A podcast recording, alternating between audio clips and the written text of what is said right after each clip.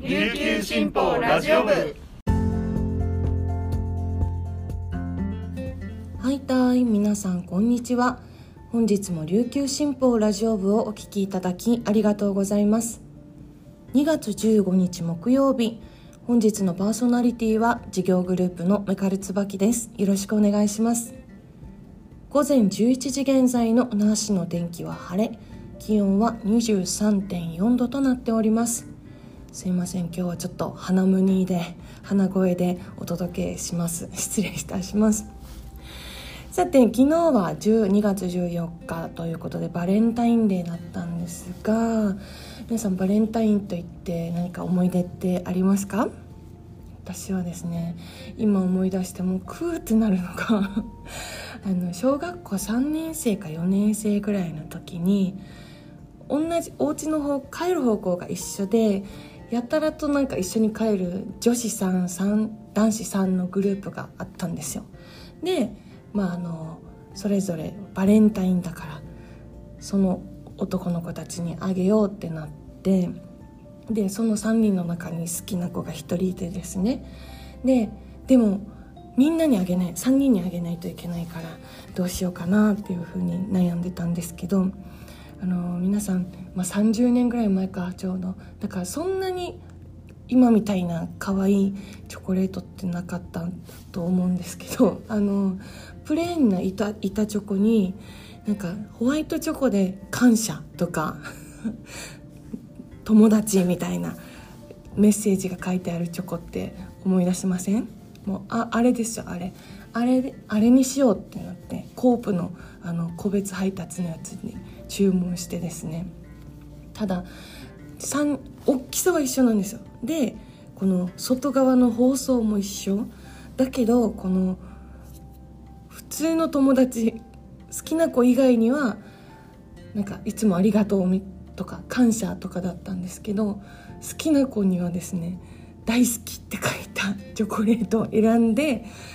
でも側は一緒ですよ。側は一緒でもう見た目にはバレないようにして「はい」ってって渡した記憶がありますね。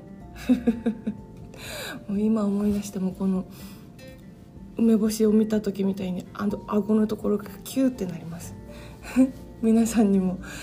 甘酸っぱい思い出もしくはほろ苦い思い出などありましたら是非メールで教えていただきたいなと思っております。それでは本日これまでに入ったニュースをお届けいたします。最初のニュースです。沖縄県議会2月定例会が14日開会し玉城デニー知事は2024年度の県政運営方針を発表しました。名護市辺野古の新基地建設計画をめぐり知事の権限を奪う大執行を経て大浦湾側の工事着手を強行した政府に対し沖縄の過重な基地負担の格差を永久化固定化しようとしているなどと批判しました。自身の姿勢についてこれまでの県知事選挙や県民投票で県民が一貫して示してきた辺野古新基地建設反対の思いを実現するためぶれることなく県民の先頭に立っていくと強調しました。2022年12月に策定された安保関連3文書で示された沖縄の自衛隊強化を受け抑止力の強化がかえって地域の緊張を高め不測の事態が生ずる。沖縄が攻撃目標になることは決してあってはならないと懸念を示しました。その上で政府が安全保障上で必要性が高い空港や港湾など民間インフラ施設を指定する特定利用空港港湾特定重要拠点制度について整備にかかる予算計上方法や整備後の運用などについて県民に強い不安の声があることから政府に対ししっかりとした説明を求めてまいりたいと述べました。沖縄県は子ども施策に関する総合調整機能を持つ子ども未来部を新設します。これに伴い仮称県子ども計画を策定すると表明しました。続いてのニュースです。浦添中学校は4月から浦添市特産の絹織物浦添織を取り入れた新しい制服を導入します。浦添織は2006年度に内閣府の認定を受けた工芸品で金城校長は成長過程にある子どもたちが制服を通して一緒に市の伝統を作っていくことができるはずだと期待を込めました。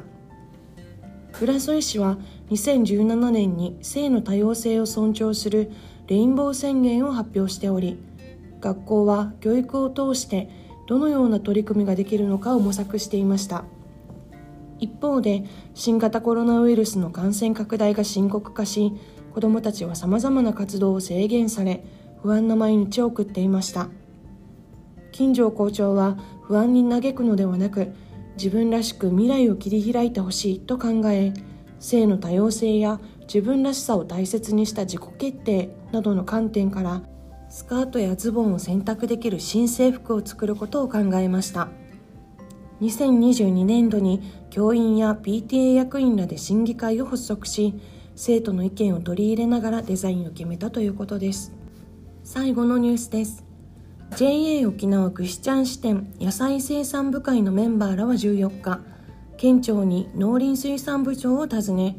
八重瀬町で生産しているぐしちゃんピーマンが地理的表示 GI 保護制度に登録されたことを報告しました。島部会長は現在の生産量は約1000トン。再来年には1500トンを目指したいと述べました。ぐしちゃんピーマンは肉厚で苦みが少なく甘みが強いのが特徴。同部会の金城専門部長はピーマン嫌いの子供たちでもぐしちゃんピーマンは美味しいと食べてくれると話しました。GI 保護制度はその地域ならではの要因や環境の中で長年育まれてきた産品の名称を地域の財産として保護する枠組みです。農林水産省は国内外の計143品を登録しています。本日紹介した記事の詳しい内容は琉球新報ニュースサイトで読めますのでぜひアクセスしてみてください。この浦添中学校の新しい制服のあの写真も見れますのでぜひ見てみてほしいなと思います。でただですねすごく素敵なデザインだしあのー、ね子供の頃から市の特産品に親しむっていうことは大事だと思うんですけどすごく素晴らしいと思うんですけどこれによって制服の値段が上がってしまわないかなっていうのをちょっと片親家庭で育った私にとってはちょっと気がかりな点ではあります。はい、さて今週のウィークリーキングスでございます。我らがキングス先週末は、えー、レバンが北海道に2連勝いたしましたただねあの欲を言ドイツカード2連勝って久しぶりなのですごく嬉しいんですけどでも欲を言えばですよあのもうちょっと点差をつけてすっきりと勝ってほしかったなっていうのがすごくあの欲張りな意見ですね。まあ北海道も頑張ってはいるんですけど東地区の7位だし戦力的にもねやっぱりあのキングスの方が揃っているはずなのでもうちょっとスカッと勝ちたかったなっていうところですね。日曜日の試合後のインタビューでもオケさん桶谷ヘッドコーチが褒められたもんじゃないって言ってたのでやっぱり何かしらあるんだろうな課題がっていうところですね。はい。でもあの良かったのがやっぱり今村の調子が戻ってきましたね。もう土日ともに活躍してあのスリーポイントを決めたりとかあの本当にドライブ決めたりとかアシスト決めたりとかすごく良かったなと思います。であとは古巣対決となった荒川颯選手ですよね。すっごい気合が入ってて顔もかっこいいし 素晴らしかったですね。あの日曜日の 2, 2クォーター目に自分でブロックしたボールをシュートブロックしたボールを自分でフロントまで持っていってでそこであのレバンガの選手からアンスポをドローしたこの場面はめちゃくちゃしびれましたね。はい、もうあの荒川選手も、まあ、先週も言ったんですけど上松選手もプレータイムがだんだんと長くなってきてよりそのチームにフィットして一つの大切なあのピースとしてあの順調に動き始めたなというところですね。楽しみです。で昨日ですねあの天皇杯の準決勝があって川崎ブレイブサンダースに大差で勝ちましたよね。すごい。でこれで2年連続の決勝戦に駒を進めたということになります。多分ねあのキングスブースターなら分かってくれると思うんですけどこの20点差ぐらいで勝った次の試合ボロ負けすることもあるのでちょっと ちょっと決勝心配だなっていうこの気持ち分かってくれますか？皆さん まあでもね信じて応援したいと思いますし、まあ、あの日本代表の活動があるのでこれから約2週間ぐらいバイウィーク試合がない期間になります。キングスからは今村氏とヒュー君が代表に選ばれていますのでこの2人に関しては代表で頑張ってほしいなと思う反面それ以外のキングスメンはあの残ってですねよりそのチームのケミストリーを高めていってほしいなと思います。えーと、この2週間を有意義に過ごしていきたいなと思いますし我々ブースターもですねあの天皇杯だったりあと CS に向けていっぱい働いていっぱいお金を貯めとかないとなというところでございます。はい、というわけで「We are one We are Kings」です。さて本日はこの辺でお別れなんですが一点お知らせがありまして毎月最終金曜日にお届けしている、えー、イベントコーナー「立夏いかな」なんですが今月はあの最終金曜日があの祝日にあたって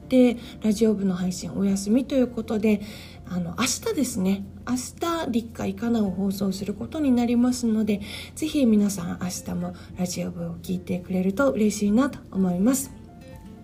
それでは本日も皆さんにとって素敵な一日になりますように。